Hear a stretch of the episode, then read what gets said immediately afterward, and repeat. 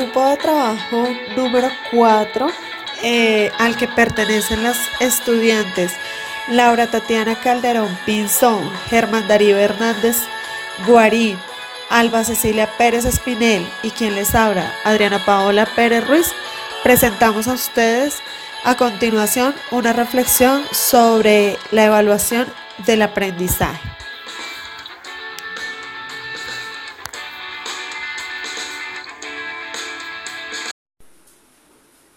Hoy hablaremos sobre evaluación. Tal como lo explica Duque, es una fase de control que tiene como objeto no solo la revisión de lo realizado, sino el análisis sobre las causas y razones para determinados resultados.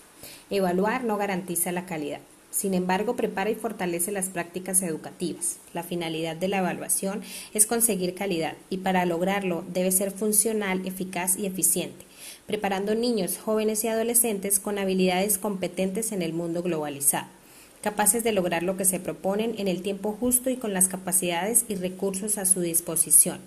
Conviene destacar que el ser humano constantemente evalúa su realidad inmediata. A partir de ello prevé medidas, elabora juicios, diagnósticos, decisiones que le permiten actuar en consecuencia de lo que percibe, a fin de autorregular sus emociones, sus aprendizajes y lograr cambios y mejoras, contribuyendo a la calidad en cada uno de los aspectos en los cuales se desenvuelve. Si como educadores entendemos la importancia que tiene la evaluación como parte integral del proceso de enseñanza y aprendizaje, estaríamos abandonando el camino para mejorar las prácticas. Evaluar es comprender y en el sentido de comprender, Stenhouse indica que la comprensión conduce al cambio. Por lo tanto, la evaluación no produce precisamente comprensión del proceso, sino solo medición de resultados. De esto, el docente debería ser crítico y no simplemente calificador. Es por eso que en el proceso de aprendizaje que hemos desarrollado durante el semestre y basados en nuestra experiencia, sabemos que existen diferentes tipos de evaluación, como la diagnóstica, la formativa, la sumativa, que todas y cada una tienen sus pros y contras, pero que realmente lo que es importante es que cuando queramos realizar el proceso evaluativo, analicemos a nuestros estudiantes, seamos conscientes del contexto, de sus habilidades y de los objetivos que nos propusimos para que la acción valorativa tenga el verdadero sentido que debe tener. De la evaluación se pueden extraer muchas consecuencias para el conocimiento, el debate y la mejora de la realidad. Guerra 2017.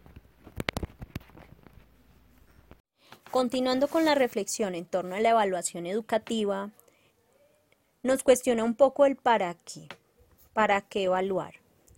Principalmente vemos que la evaluación contribuye a encontrar información en torno a los resultados, es decir, que se evalúa para medir los resultados, pero también debemos verlo como la posibilidad de comprender el proceso educativo. No podemos centrarnos en el ámbito educativo eh, solamente en resolver, en ver qué es lo que eh, aprenden al final, sino revisar el proceso. ¿Qué está pasando en ciertos momentos del proceso educativo y cómo poder llegar a mejorar? ¿Cierto?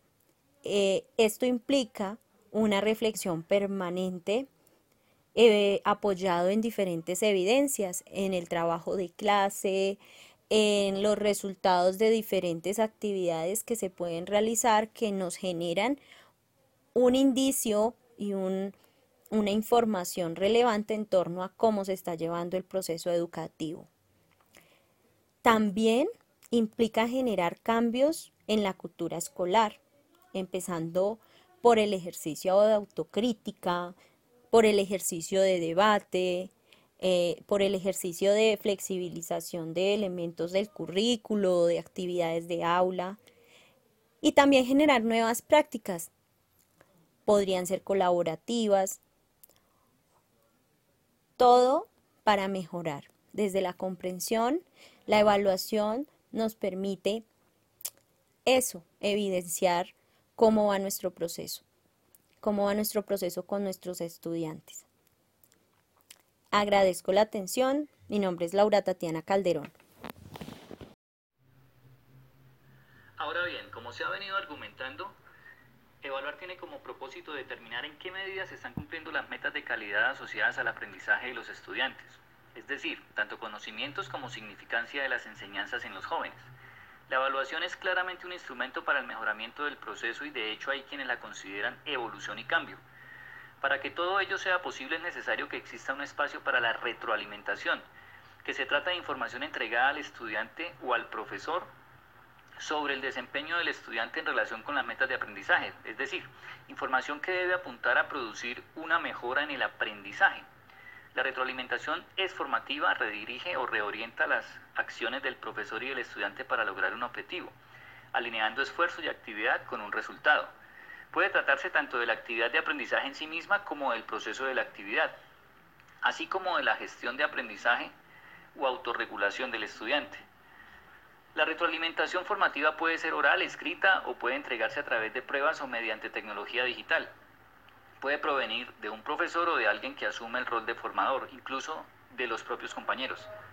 Estudios acerca de retroalimentación formativa tienden a mostrar efectos muy altos en el aprendizaje, en todos los tipos de aprendizaje y en todos los grupos etarios. Eso sí, la retroalimentación que pueda darse como profesores, ya sea de colegio o universidad, en las evaluaciones a los estudiantes tiene un impacto mucho mayor del que usualmente se es consciente. Claramente aquí es importante tanto la forma como el contenido. El mismo contenido de una retroalimentación puede generar motivación o desmotivación, solo depende de cómo se diga.